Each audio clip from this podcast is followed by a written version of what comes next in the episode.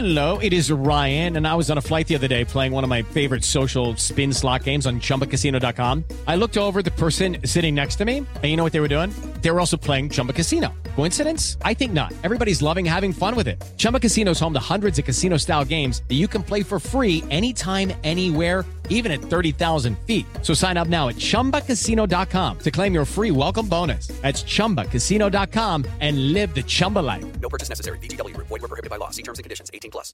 Siete en punto, panorama informativo 88.9, información que sirve.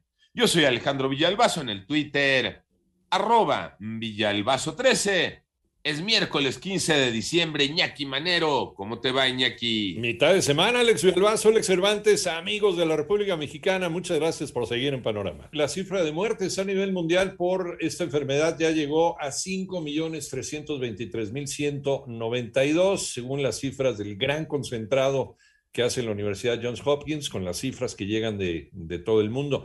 En tanto, el número global de casos alcanza ya los 271 millones 553.796.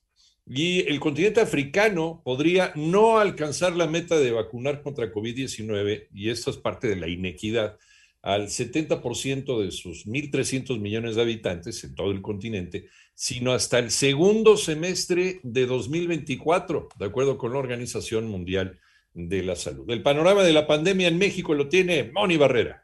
En las últimas 24 horas, México registró 2.695 nuevos contagios y 262 defunciones de COVID-19. Así, la cifra de casos aumentó a 3.921.682 y el número de fallecimientos se incrementó a 296.983. A través de un comunicado técnico, la Secretaría de Salud informó que la curva epidémica presentó una reducción del 2%. Actualmente hay 17.768 personas considerados casos activos estimados al presentar signos y síntomas en los últimos 14 días. Además, la ocupación nacional hospitalaria en camas generales se mantuvo en 15% y en camas en terapia intensiva en 12%. En 88.9 Noticias, Mónica Barrera. El panorama nacional, anoche se registró una fuga de gas en el municipio de Nextlalpan, en el Estado de México, por lo que fue desalojada la zona. Las autoridades todavía no han dado a conocer la causa del incidente pero según medios, el ducto de gas natural se habría dañado durante las obras que se realizan en el circuito exterior mexiquense para conectar la nueva terminal aérea en el Aeropuerto Internacional Felipe Ángeles. En tanto, la Suprema Corte de Justicia de la Nación suspendió de manera parcial el decretazo o acuerdazo, como lo quieran llamar, del presidente de México, el cual declara que toda obra de infraestructura durante su gobierno sea considerada como asunto de interés público y de seguridad nacional. Y con 18 votos a favor, 10 en contra y una abstención, el Congreso del Estado de Zacatecas aprobó el matrimonio igualitario, lo que convierte al Estado en la entidad número 25 en hacerlo. Y ya veremos, ya veremos si se cumple, pero la toma de casetas será sancionada con prisión. Ivonne Menchaca.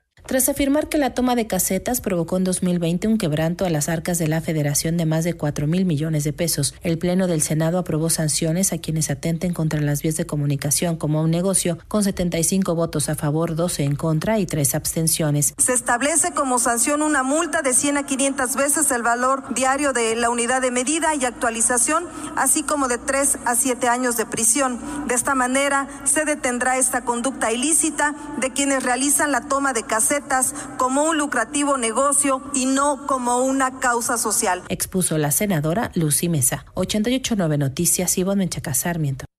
En el panorama internacional, familiares de algunas víctimas del colapso de un almacén de Amazon en Illinois denunciaron que pese a tener tiempo para abandonar el lugar, la empresa les prohibió salir de la bodega.